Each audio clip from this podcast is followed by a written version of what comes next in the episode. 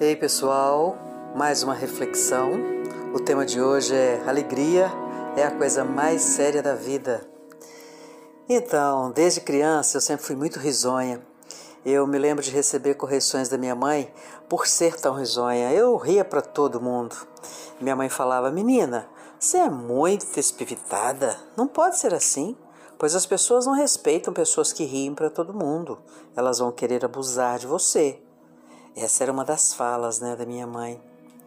Eu fui crescendo e entendendo que o riso fácil era sinal de fraqueza e que precisava ficar séria para ser respeitada.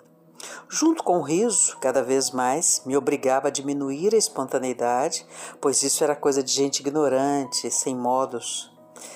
Cresci, minha gente, e comecei a escutar das pessoas que eu era muito séria, muito brava, e alguns até diziam sentir medo de mim.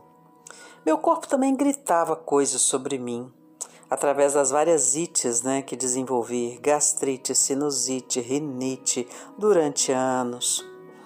Com o tempo, eu adquiri alguns conceitos que me afastaram de quem realmente eu era. Me afastaram da fonte interna, né? Um deles era acreditar que a vida recompensa aqueles que sofrem, que se resignam a continuar na dor. Lembro-me de um dia daqueles que os problemas pessoais atormentam, sabe aquele dia que você está com a cabeça cheia? Nesse dia eu saí para um compromisso e, como eu gosto muito de música, eu fui ouvindo música no carro durante o percurso. Eu me lembro que eu ouvia Manuel Aldaz, de Toninho Horta. Amo essa música. Gente, no ápice dessa música, quando eu soltei a voz com vontade, eu escutei de mim mesma a seguinte fala: como é que você pode estar cantando tão feliz com tantos problemas acontecendo na sua vida? Você não se importa, não é mesmo? Pessoal, imediatamente desliguei o som, parei de cantar e comecei a chorar. Chorando, eu percebi que me sentia melhor, pois esse comportamento, o choro, tinha sintonia com os problemas, me sentia mais apropriada. E aí a vida prosseguia, quer dizer, vida não, mas as situações da vida. Por aprender que a vida é dura, sofrida e que o riso fácil é sinal de fraqueza e motivo de desrespeito, eu criei um padrão. O padrão era pensamentos de preocupação, feição séria, choro, sofrimento. Esse padrão correspondia ao que aprendi e aspas, ele me protegia dos abusos e desrespeitos. Bem, isso era o que eu acreditava, né? Só que não.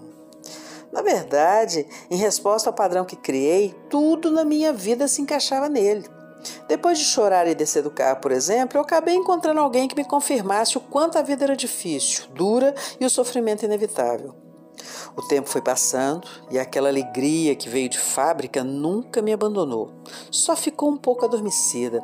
À medida que eu me reconhecia, duvidava cada vez mais daquele padrão criado.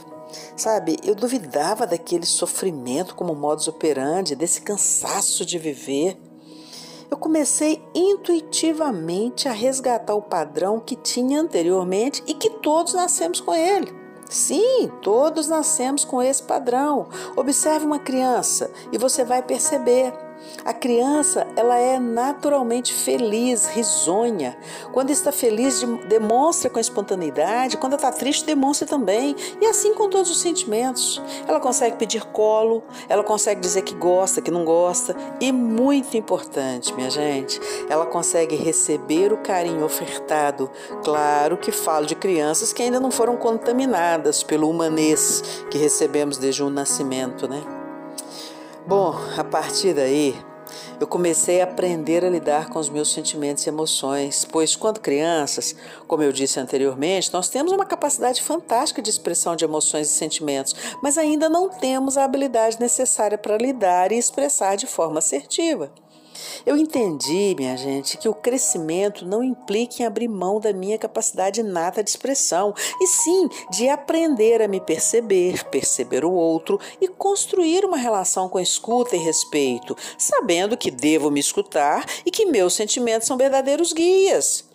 Meus sentimentos são meu GPS interno que me mostra por onde devo passar. Eles me mostram o que devo considerar, quais os buracos eu preciso enxergar, quais partes da minha via emocional estão interditadas, quais estão em obras, quais desvios devo fazer. E claro, aprendi também a apreciar a viagem, as paisagens que a vida me traz, ficar feliz com a rotina das retas, não me desesperar com a surpresa das curvas, subir os morros, engatando a primeira quando necessário, e de vez em quando, ah, eu me permito algumas banguelas nas descidas. Descobri que a vida é diversão, e para confirmar essa crença, lembrei agora de um versículo na Bíblia que diz assim: Saireis com alegria e em paz sereis guiados. Os montes e os outeiros romperão em cânticos diante de vós, e todas as árvores do bosque aplaudirão. Se não me engano, isso está em Isaías 52. Me perdoa aí se não foi exatamente. Amo essa linguagem metafórica que os textos bíblicos trazem, e nessa metáfora eu entendo que a dica é: sai com alegria, meu irmão, para ser guiado em paz.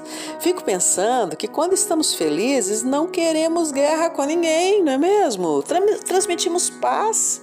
Os montes e os outeiros, que para mim simbolizam aqueles obstáculos que existem, principalmente na nossa mente, eles se transformarão em música e as pessoas ao seu redor serão abençoadas e vibrarão com aplausos. Uhul! Ah, foi exatamente isso que descobri: que além de não desligar o som, eu canto ainda com mais força e alegria, pois é disto que preciso para continuar esse caminho feliz, usufruindo desse banquete delicioso e abundante chamado vida.